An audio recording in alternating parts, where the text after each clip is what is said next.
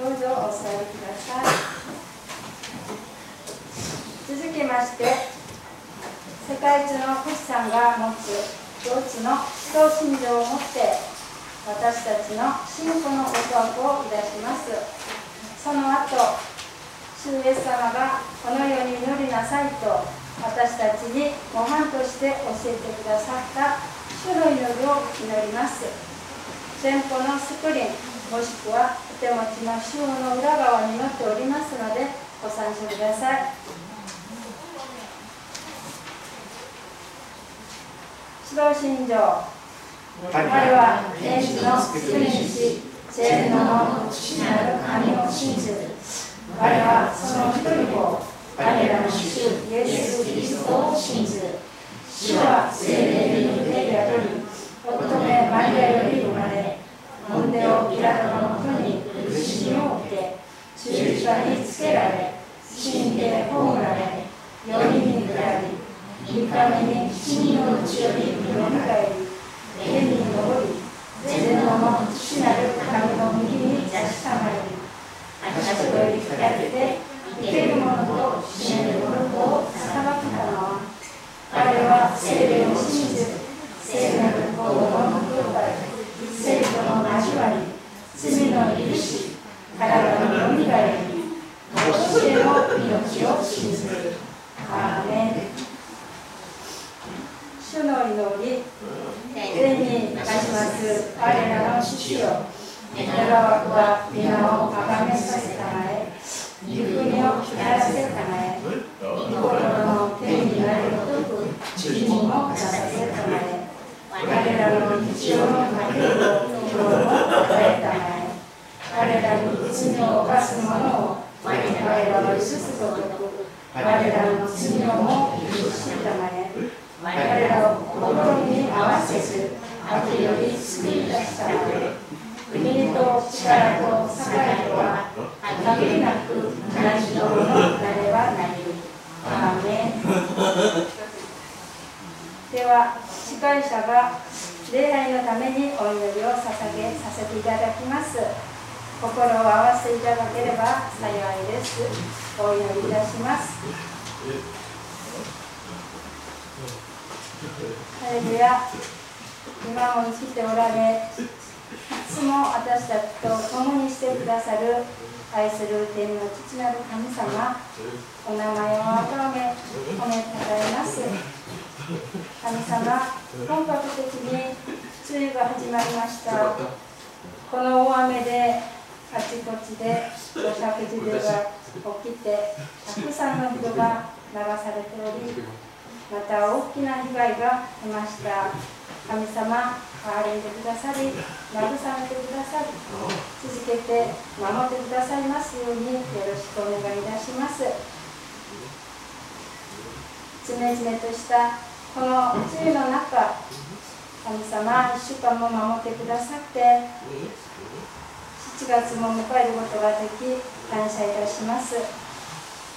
この朝も主事家の贖いによって聖なる主の皆を覚え健康な姿で愛する兄弟姉妹と共に神様に出会いを捧げるようにこのところに導いてくださり本当に心から感謝を申し上げます。聖なる神様この時間主を礼拝する一人一人が心を尽くし命を尽くし出会いすることができますように精霊中満に満たしてくださいますようによろしくお願いします。御霊と真理で出会いを捧げ神様が喜ばれる礼拝になりますようにお願いします。神様この時間ひたすらイエス様のお名前によって力を得生きておられる神様にお会いでき御声を聞ける恵みと祝福が一人一人の家にありますようによろしくお願いいたします。神様これから御言葉を取り付いてくださる能町先生の上に神様が力強い手で支えてくださり強く用いてください御言葉を聞く一人一人の上に神様が聞かせてくださる御言葉に従順する心で答えますようにどうぞ聖霊様が働い。てください。ますようにお願いします愛する天の父なる神様この新しい1週間も今日のメッセージをしっかり握りしめ暗闇のこの地でひたすら信仰で勝利できますように助けに散ってください。神様今縮まって神様をひれ伏します。賛美いたします。ただ礼拝します。神様感謝いたします。すべての悩みや問題病を主に下ろします。主よどうぞ私たち一人一人に神様が触れてくださり慰めてくださり癒してくださり新たにしてくださいますようによろしくお願いします。すべての栄光を主にお捧げ感謝し尊いイエス様のお名前によってお祈りいたします。アーメン。続いてもう一曲賛美出しましょう。賛美歌525番。恵み深くを賛美出します。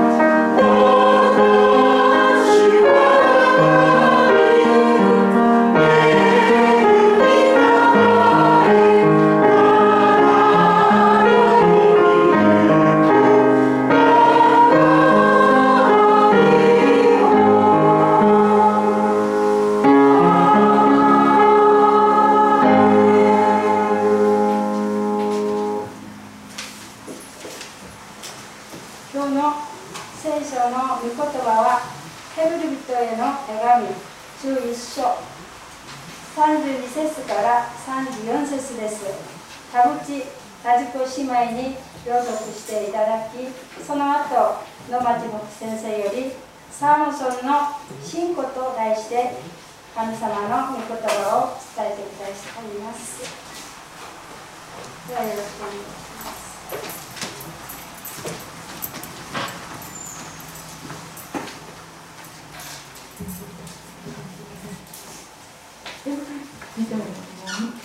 章31節から34節。これ以上何を言いましょうか？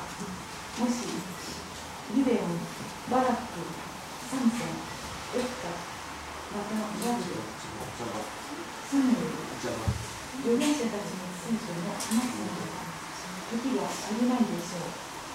彼らは信仰によって神に征服し正しいことを行い約束のものを得獅子の口を塞ぎ火の勢いを消し剣の歯を逃れ弱い者なのに強くする戦いの勇士となって家族の親命を受け知れました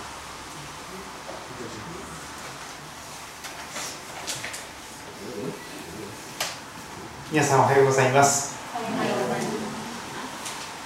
いつもの方も久しぶりの方もようこそおいでくださいました。祝福が他にありますように。お祈りいたしましょう。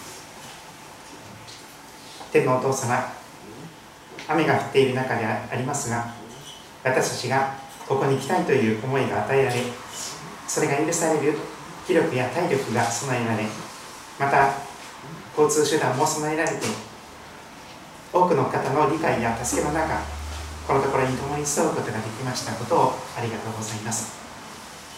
さまざまな諸事情で共に集えない方々もいらっしゃいますが神様どうぞそれぞれのところにあって共にいてくださり導きを祝福を備えてくださいますようにお願いいたします。主をお語りください。下目が聞いております。愛する主イエス様のお名前を通して祈りますアーメン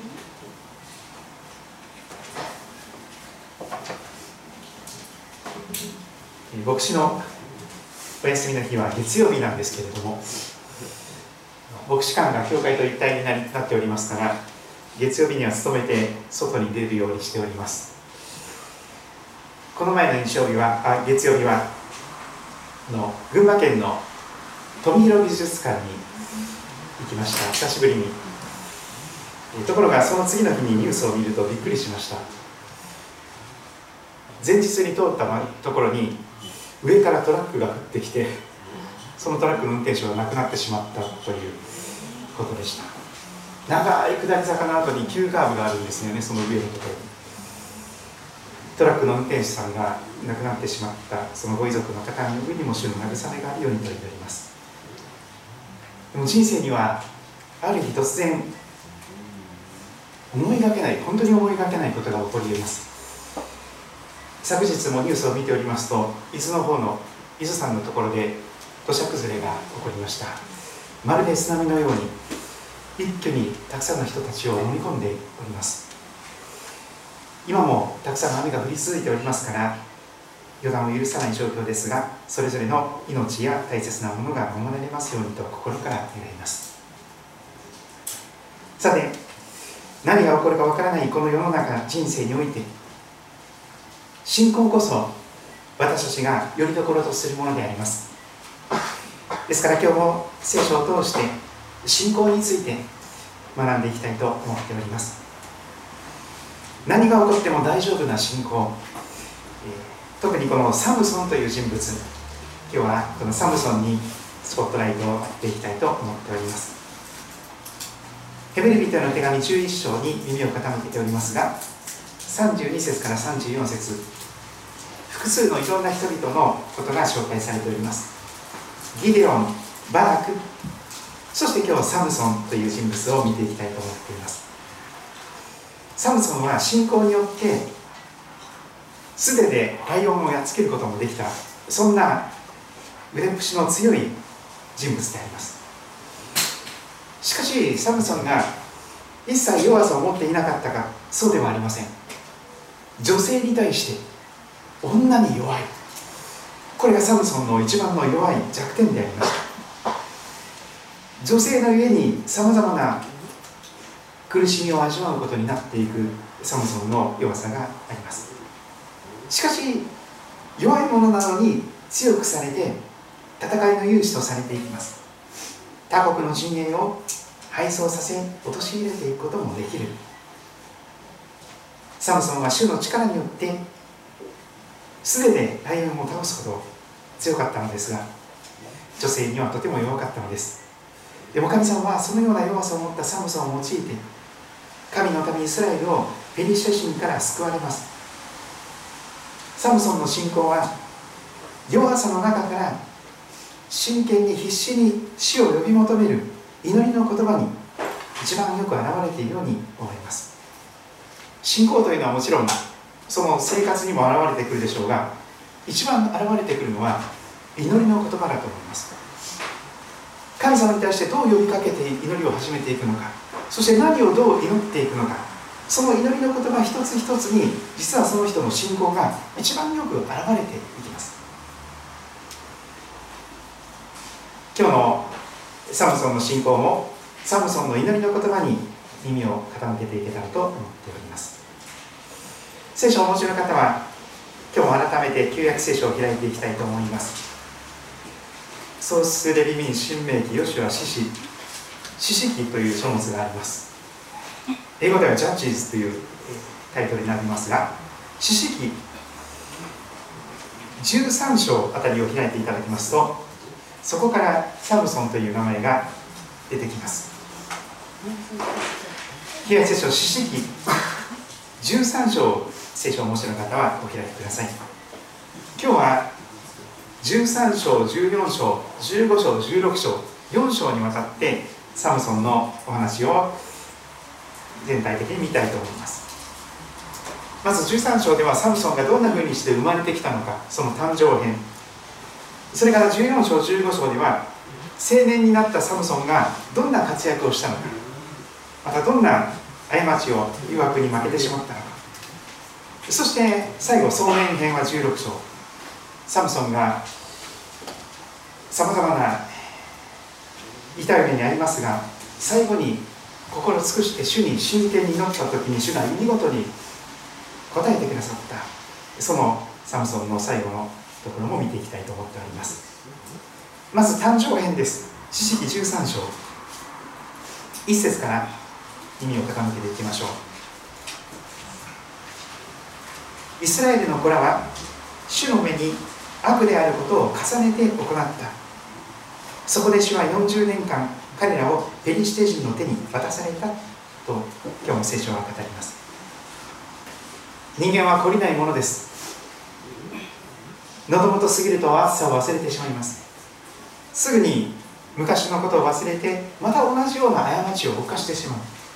それも人間の弱さでありましょう。イスラエルの子らは神様の前に重ねて悪いことを続けて行ってしまいました。神様は愛の方ですが何度も何度も罪を重ねていくならばどうしてもそんなふうに罪に罪に楽しみたいならもう勝手にしなさいということで神様を突き放される。主は40年の間彼らを敵のペリシテ人の手に渡されていきます。ペリシテ人は40年間イスラエルの子供たちを苦しめることになります。そんな中でそれでも神様の憐れみはつきません。それでも神様は見捨てたわけではなく訓練をしておられます。悔い改めて生きることを願って獅子の一人サムソンを生まれさせようとするのです。2節からさてダンの士族に属するソルラ出身の一人の人がいてなおマノアと言った。マノアさんというのがこのサムソンのお父さんになる人です。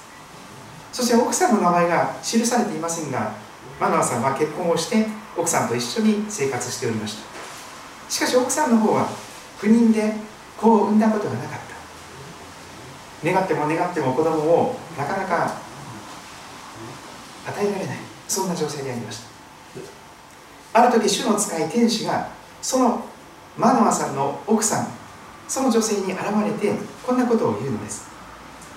見よあなたは不妊で子供を産んだことがない。しかしあなたは身ごもって男の子を産む。今後あなたは気をつけよ。うブドウ酒や強い酒を飲んではならない。汚れたものを一切食べてはならない。見よあなたは身ごもって男の子を産む。その子の頭にカミソリを当ててはならない。その子は体内にいる時からお母さんのお腹の中にいる時から神様に捧げられたなじる人だから。彼はイスラエルをピリシテ人の手から救い始める。そのように天使はマノアさんの奥さんに語ったのでありました。イエス様の受胎告知のような場面ですがでも少女から生まれてくるわけではありません。マノアさんとのこの夫婦関係の中で子供を授かっていきます。その奥さんはびっくりしまして旦那さんのご主人のところに行って次のように語っていきます。翌節から。神様の人が私のところに来られました。その姿は神の使いのようで大変怖かったんです。恐ろしいものでした。私はその方がどちらから来られたか伺いませんでした。その方も私に名をお告げになりませんでした。けれどもその方は私にこう言われたんです。見よあなたは身ごもって男の子を産む。今後ブドウ酒や強いお酒を飲んではいけない。汚れたものを一切食べてはならない。その子は体内にいる時から死ぬ日まで神に捧げられたなじる人だから。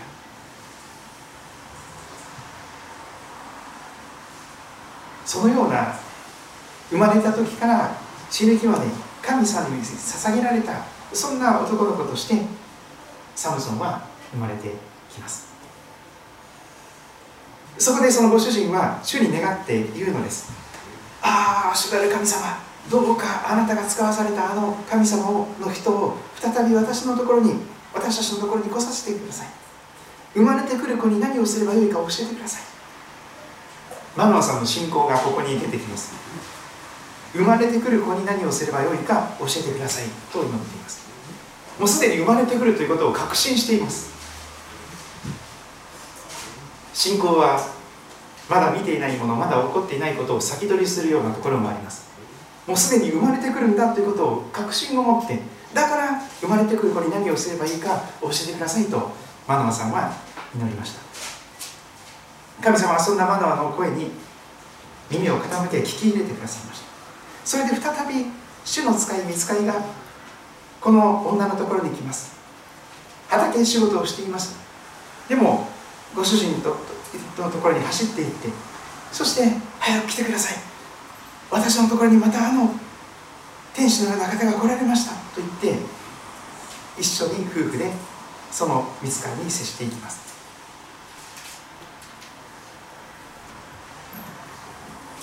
11節マナは立ち上がって妻の後についていきその人のところに行って尋ねます。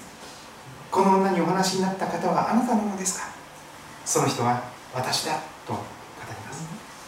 マナは語ります。12節今にもあなたのお言葉は実現するでしょう。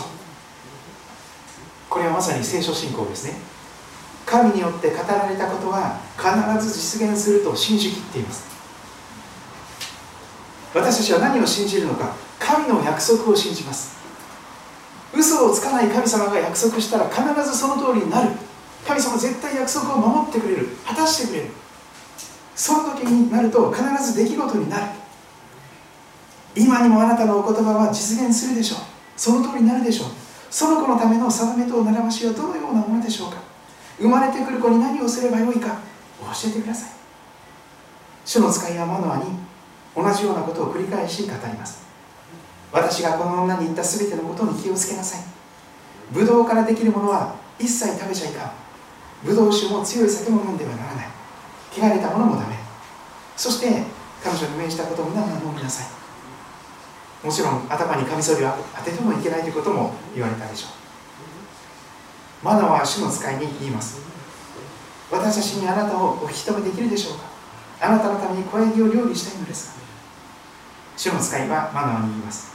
たとえあなたが私を引き止めても私はあなた方の食物は食べません。もし全焼の捧げ物を捧げ物を捧げたいならそれは主なる神様に捧げなさい。マナワはその方が主の使い見つかりであることを知らなかったのである。そこでマナワは主の使いに言います。お名前は何とおっしゃいますか？あなたのお言葉が実現しましたら私たちはあなたを褒めたたえたいのです。主の使いはなぜあなたはそれを聞くのか。私の名は不思議という。そのように名を解き明かしてくださいました。マナーはその後主のなさる不思議なことを目の当たりにします。炎が祭壇から天に向かって登った時主の使いは祭壇の炎の上を登っていって天に見えなくなっていきました。マナーとその妻はその見つかりの姿主の臨在に触れて地に触れひれ伏して恐れをおのきます。神様を見たから必ず死ぬんじゃないかと恐れます。でももし殺されるんだったらあんなことを語ってくださらなかったでしょうと受け止めていくことになります。そして13章の24節。この女は男の子を産みます。その子をサムソンと名付けます。そしてその子はすくすくと大きくなっていきます。主なる神様は彼を祝福されます。やがて少年青年になっていきます。主の霊聖なる神様の霊主の精霊はツォルアとエシタウルの間のマハネダンでサムソンを揺り動かし始めたと語られていきます。これが誕生編です。14章に入ります。青春編あるいは青年編です。その1サムソンは女性に弱かったんです。サムソンはティムナに下っていった時ペリシテ人の娘でティムナにいる一人の女を見た。敵ですよペリシテ人というのは。無活霊の女と言われます。イスラエルから見たら全然信仰がなってない。異教の宗教を偽物の神様を拝んでいる人たち。ところがそのペリシテ人の娘でティムナにいる一人の女を見た時に一目惚れしてしまったんです。ポーもうハートマークが出てきてですねいやいやいやいや。なんかアニメに出てくるキャラクターみたいですけど。もう私あの人大好きみたいな感じになってですね。彼は登っていってお父さんとお母さんに告げます。私はティムナで一人の女を見ました。素晴らしく美しいんです。もう一目惚れしました。ペリシテ人の娘なんですけど。今彼女を私の妻に迎えてください。サムソンは非常に積極的なあるいは自由な方であります。お父さんとお母さんにそのことのゆえに対立対立してしまいます。信仰共同体ともたもとを分かつことになります。お父さんと母親は言います。あなたの身内の娘たちの中にまた私の民全体イスラエルの中に女が一人もいないっていうのか？たくさんの女の人いるでしょう。それなのに無活霊のピリシテ人の女から妻を迎えるとは一体何事かと。とんでもない。信仰全然違うじゃないの。別の偽物の神様を信じている人だよ。サタンの働きだよ。ダメだ。とか言われたかもしれません。サムソンはそれでも父親に言います。彼女を私の妻に迎えてください。彼女が気に入ったんです。もう彼女じゃないと結婚しません。非常に情熱的な方であります。しかし4節を見てください。非常に不思議な形で神様のお心御心が解き明かされています。彼のお父さんとお母さんはそれが主によることだとは知らなかった。なぜか違法人の無活霊の女と恋してしまってその人と結婚したいという思いが与えられている。それが主なる神様によることだということをお父さんお母さんは理解できなかったのです。実は主なる神様はペリシテ人と事を起こす機会を求めておられた。その頃ペリシテ人がイスラエルを支配していたのです。さてサムソンは結婚をするためにお父さんとお母さんと一緒にティムナに下っていきます。5節。ティムナのブドウ畑にやってきます。するとサムソンの腕っぷしを評価することができる一つの大きなことが起こります。一匹の若いライオンがいきなり襲いかかってきたんです。って追いだけ言いながら。サムソンに向かって襲いかかってきた。6節その時主の霊が激しくサムソンの上に下ったので彼はまるで小ヤギを引き裂くように何も手に持たず素手で空手で獅子を引き裂いた。ライオンもすごいですね。相当な腕っぷしですよね。あっという間にライオンが裂けた。手に何も持たないんですよ。武器持ってないんですよ。石投げもしません。棒も持ってません。刀も持ってません。手でやっつけたんです。サムソンは自分がしたことをお父さんにもお母さんにも告げなかった。サムソンは下っていってその一目惚れした女性とお話しします。サムソンはますます彼女が気に入って大好きになっていきます。しばらく経ってサムソンは彼女を奥さんにしたい。結婚式を挙げようと思っていきます。あのライオンの死骸を見ようと脇道に入っていくとなんとライオンの体にミツバチの群れがいて蜜がたくさんあったんです。不思議なことです。彼はそれを両手にかき集めて歩きながら食べます。ペロペロ。熊のプーさんみたいです。彼は自分の父母のところに行ってそれを彼らに与えたので彼らも食べます。蜜がどこから来たかは告げませんでした。そんなこと言ったら誰も食べませんから。彼の父がその女のところに下ってきた時サムソンはそこで祝宴を結婚披露宴を設けていきます。若い男たちはそのようにするのが常でした。青春です。まさに青年。本当に恋に落ちて結婚したい。この人と。天にも昇る披露宴が始まりました。人々はサムソンを見て客を30人連れてきます。サムソンに付き添います。サムソンはそこで一つの謎を謎謎を語るんです。もしそれを解き明かしたら晴れ着雨雨布30着をあげます。でもその謎謎を解き明かすことができなければあなた方がそれを私にくださいと語っていきます。分かりました。謎を謎を出してください。その謎々を出してください。私たちは聞きましょう。そこでサムソンはこんな謎々をかけます。14節。暗いものから食べ物が出た。強いものから甘いものが出た。14節の言葉ですが。暗いものから食べるものから食べ物が出た。強いものから甘いものが出た。なんだ。はい考えてください。っていうことでその謎々をかけたんです。ところが分かるか分かるわけないですね。3日経っても分からない。全然見当もつかない。全然わけわからない謎々をかけられた。7日目になって彼らはサムソンの奥さんにその女の人に言うのです。お前の旦那を口説いてあの謎々の答えを教えてもらいなさい。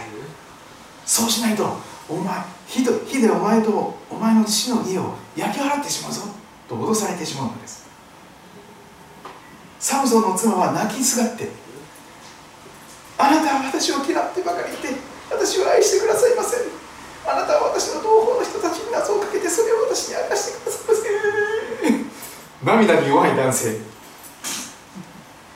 サムソンはそういう中でなぜそれを解き明かさなきゃいけないのかと言っていたんですが7日間泣き疲れてしきりにせがまれてついに答えを喋ってしまいます。同じようなことが後からも起こります。とにかくサムソンは明かしてしまいます謎答えそうすると町の人々がやってきて答えを謎の答えを見事に語ります。蜂蜜よりも甘いものは何か。おじしライオンよりも強いものは何か。晴れ着30歳ください。するとサムソンは怒ります。もし私のメスの子牛で耕さなかったら私の愛する奥さんで耕さなかったらあなた方は私の謎を解けなかっただろうに。19節その時主の霊が激しくサムソンの上に下りアシュケルンに下っていってそこの住民30人もサムソンを撃ち殺して彼らから服を剥ぎ取って渡していくことになります。サムソンは怒って帰っていってしまいます。それでサムソンの奥さんは付き添っていたお客さんの一人のものになってしまいます。これが先週編のその1です15章にはその2が出てきます。しばらく経ってサムソンは自分の奥さんを訪ねます。ところがもうすでに別の人の奥さんになっていた。それでサムソンは怒りまして今度はジャッカルキツネみたいなものですね。ジャッカルを300匹捕らえてそして尻尾をくくりましてそこに松明を乗せてそしてそこに火を放ってペリシテ人の畑を全部焼いてしまうんです。火事にして。誰がこんなことをしたのか。サムソンだ。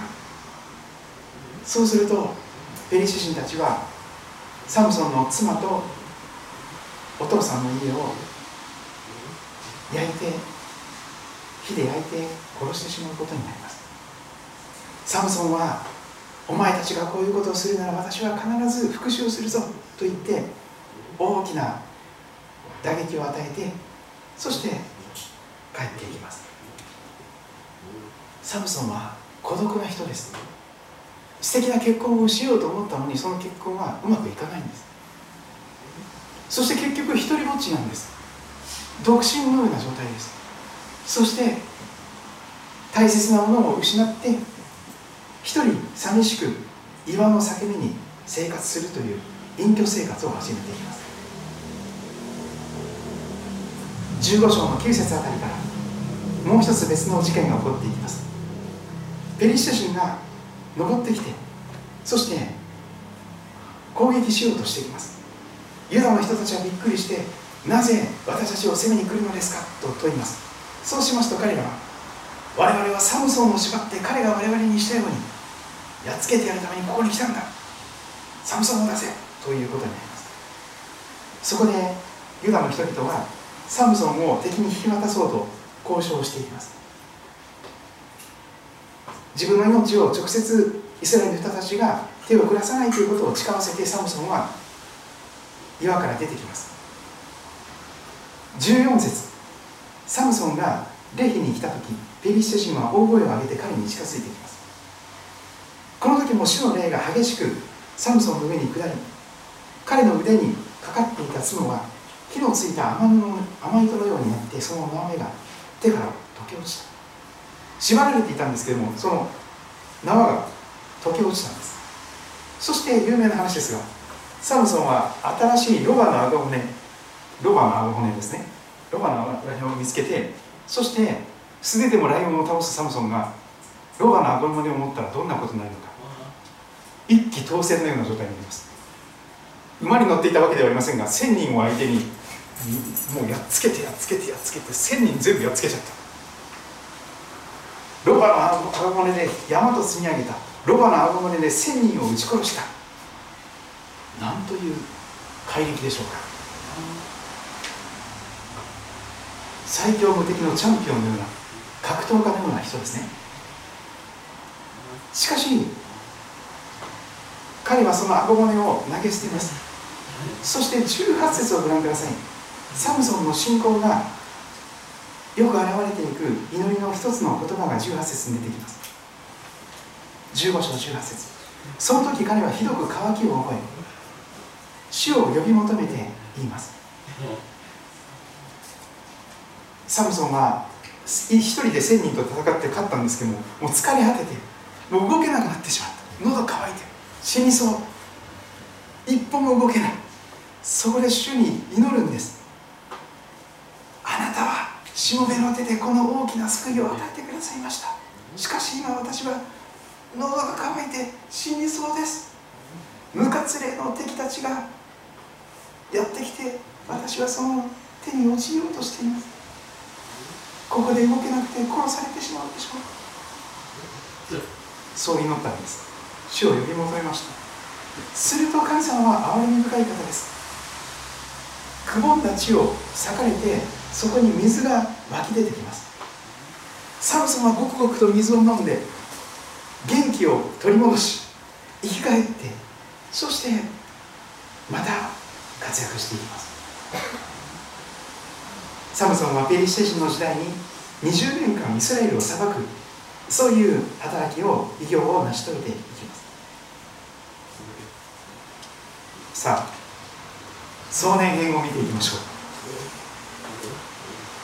約20年間活躍してちょっと壮年になってきた。ちょっと体力的な衰えもあったかもしれません。30代40代あたりになっていたと思います。16章壮年編を見ていきましょう。サムソンは孤独だったんです。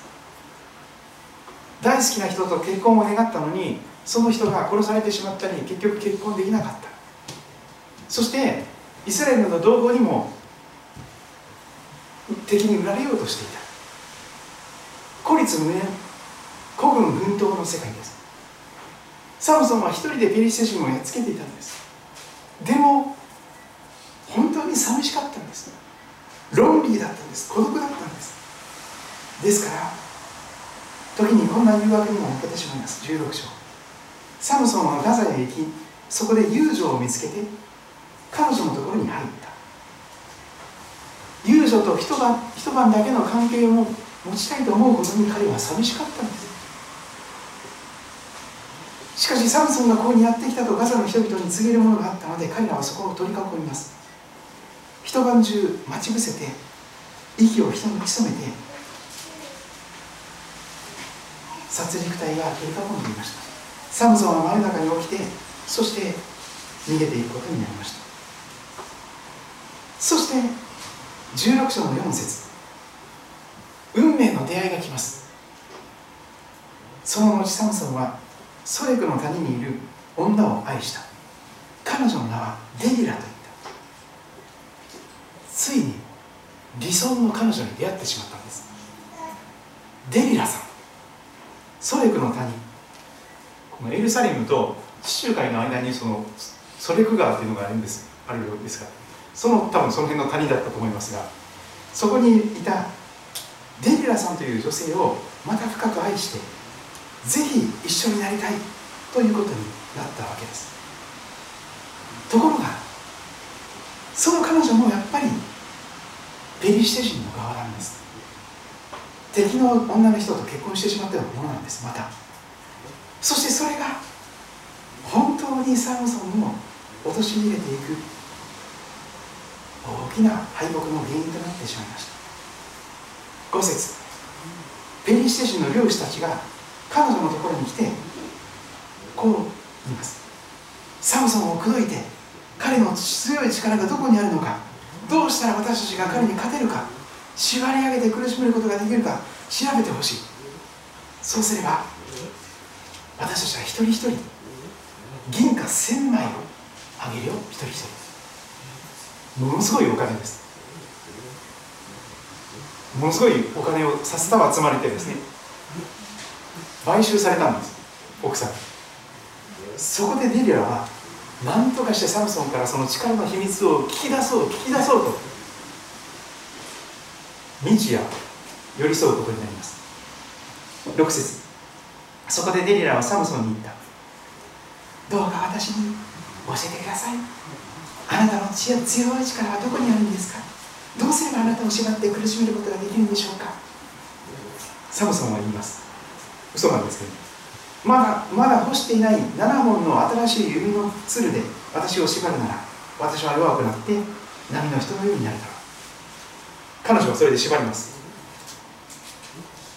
待ち伏せる者が奥の部屋にいます。サムソンペリシテ人があなたを襲ってきますと言います。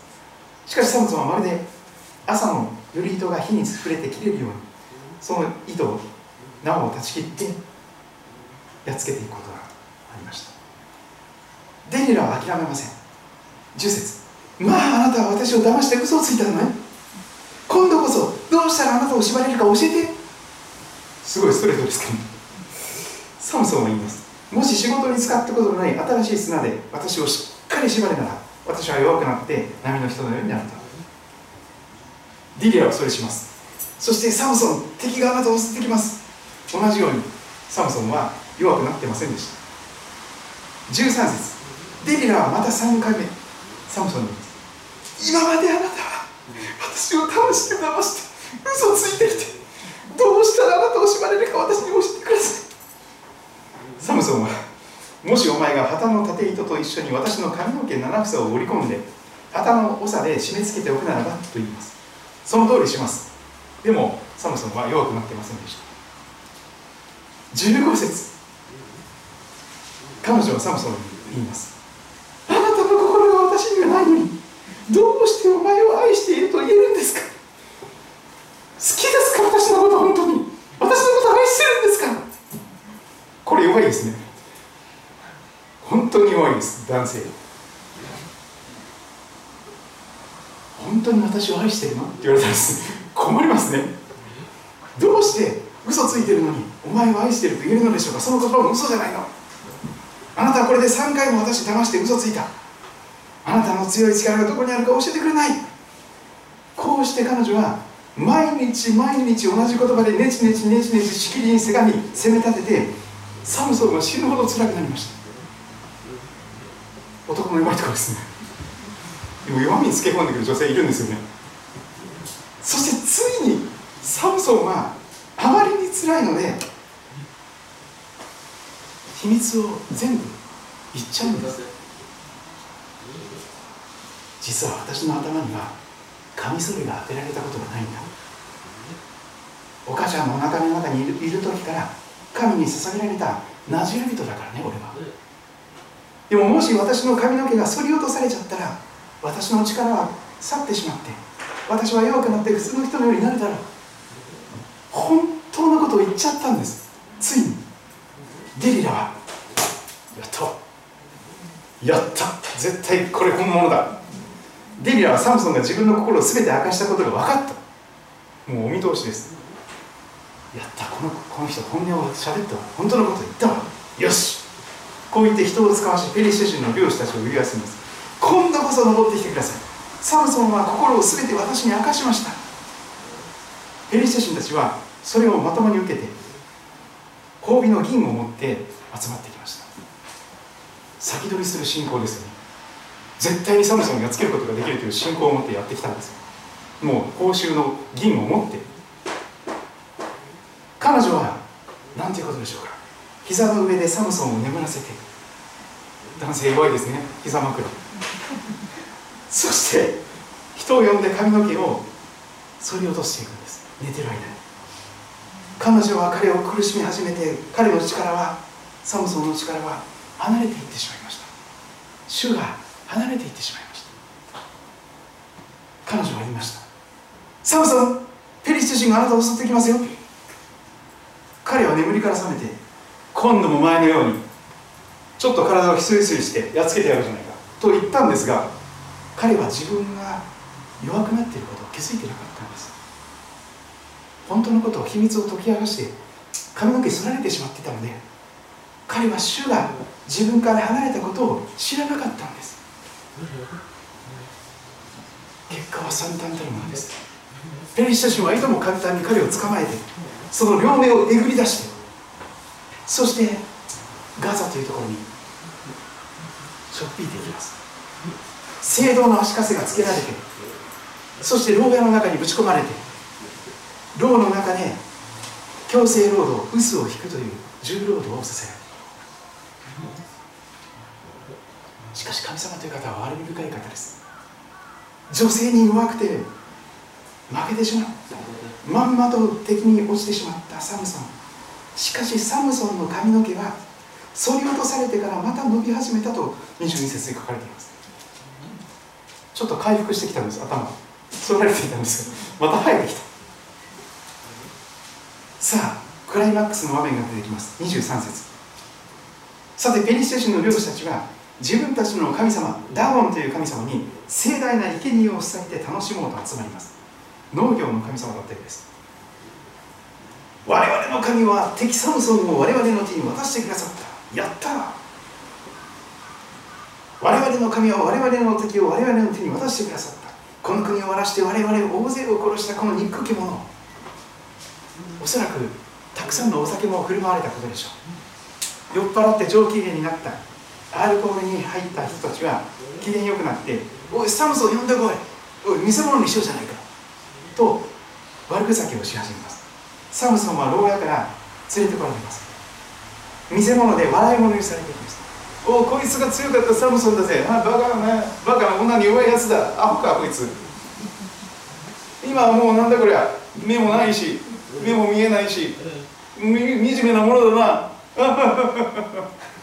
敵の笑い物です。サムソン本当に悔し涙出たと思います。もう目がなかったんですけど。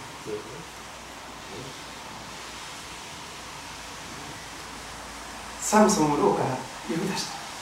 彼は彼らの前で笑い物になった。彼らがサムソンを柱の間に立たせた時サムソンは自分の手を固く握っている若者に言います。私の手を離してこの神殿を支えている柱に触らせてくれないか。それに寄りかからせてくれ。そのダゴン神殿は男の人や女の人でいっぱいでした。ペリシテ人の漁師たちも全員そこに集まっていました。屋上にも3000人の人。見せ物にされたサムソンをみんながバカにして笑っていました。28節をご覧ください。最後の渾身の力を込めたサムソンの祈りです。ここにこそサムソンの信仰が一番よく表れていますこの祈りのサムソンは主を呼び求めて言います。神主よ。どうか私を心に留めてください。ああ主よ。どうかもう一度だけ。私を強くしてください。私のこの2つの目のために何とかして復讐をしたいんです。この祈りの言葉には3つの神様を呼ぶ呼び方が出ています。もともとの言葉で言うならばアドナイっていう言葉。ヤーウェっていう言葉。エロヒムという言葉です。日本語で言うならば神主よ。ああ神様。韓国語にもありますね。花にアボジ主よ。なぜ3つの言葉で神様を呼ぶんですか？全身全霊を込めて祈ってるんですよ。もうその一撃にかける。自分死ぬつもりで自爆するつもりで最後に一度だけ神様力ください。もう全身全霊で祈ったんです。そしてサムソンは探り当てます。神殿を支えている2本の柱を探り当てます。一本に右手をもう一本に左手を当てます。それで自らを支えます。目は見えません。そして最後に30節。サムソンはペリシテ人と一緒に死のう。と言って力を込めてその柱をハッって押したんです。そしたら3000人いたら屋根が全部落ちてきて柱全部外れてしまってサムソンが死ぬ時に殺した人は生きている間に殺したものよりも多かった。いっぺんに敵が何千人という敵がサムソンが自爆しながらテロではありませんがでもとにかく神様の祈りが応えられて神様に力をいただいて最後に渾身の力を放ってその柱を跳ねのけたんです。天井が全部落ちてきたんです。みんな死んでしまいました。サムソンが死ぬ時に殺したものは生きている間に殺したものよりも多かった。彼の身内の者や家の者たちが見なくなっていきます。彼の遺体を引き取ります。そしてお父さんマナワさんのお墓に運び上げて葬っていきます。サムソンは20年間イスラエルを裁く獅子として裁き司として用いられました。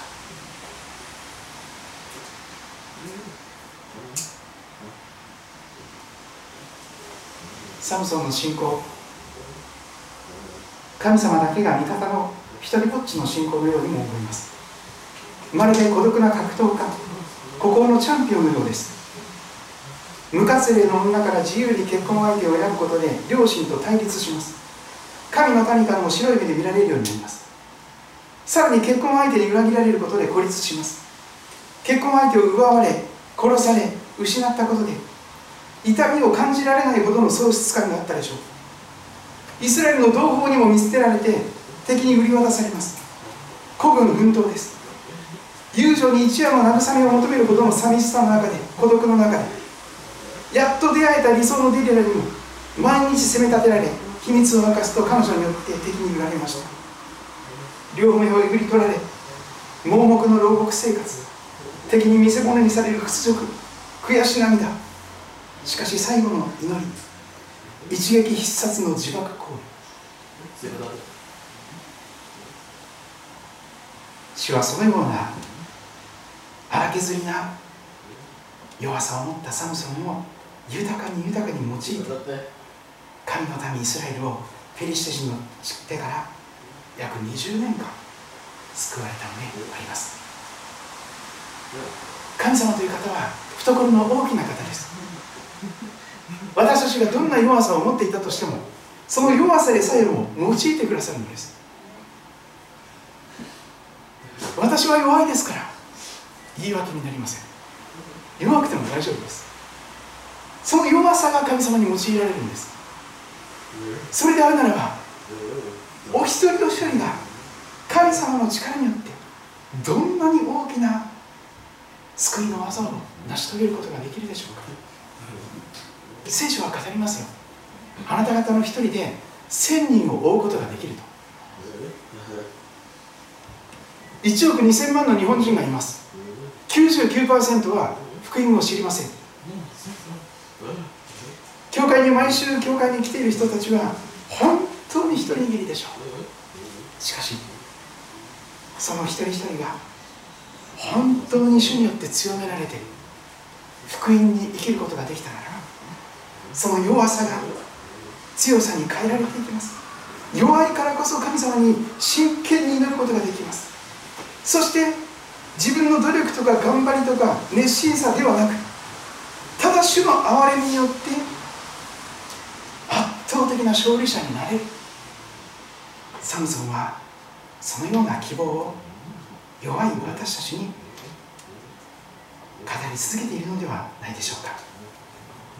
今はサムソンも天の御国で休んでいると思いますがやがて天国に行く時にああサムソンさんいろんな弱さがありましたけれども女性に分かったんですけれども最後にすごい用いられましたので私も実は励まされてこんな風な人生を生きることができましたと言っていろんなよもやま話をすることができたらいいなと思ったりしています。それぞれ皆さんご自分の言葉でお祈りください。心を尽くして主により頼め自分の悟りに頼るな。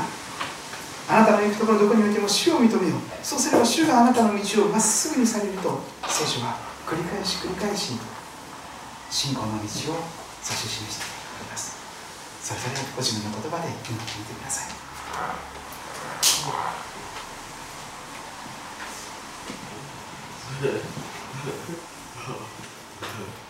愛深い。主なる神様あ